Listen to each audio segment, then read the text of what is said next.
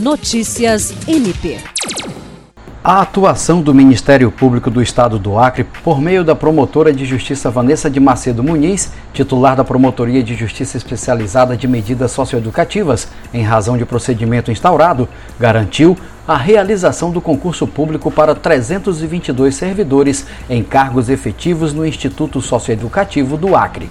Em solenidade no dia 5, o governador Gladson Cameli comunicou oficialmente a abertura do certame, na qual estavam presentes os promotores de justiça Vanessa Macedo Muniz e Francisco Maia Guedes. Na ocasião, ela destacou o fato de que, desde que foi criado em 2008, o Instituto nunca havia realizado concurso para a contratação de seus servidores, visto que a tradição era promover processos seletivos simplificados.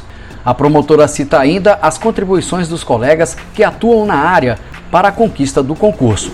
Jean Oliveira, para a Agência de Notícias do Ministério Público do Estado do Acre.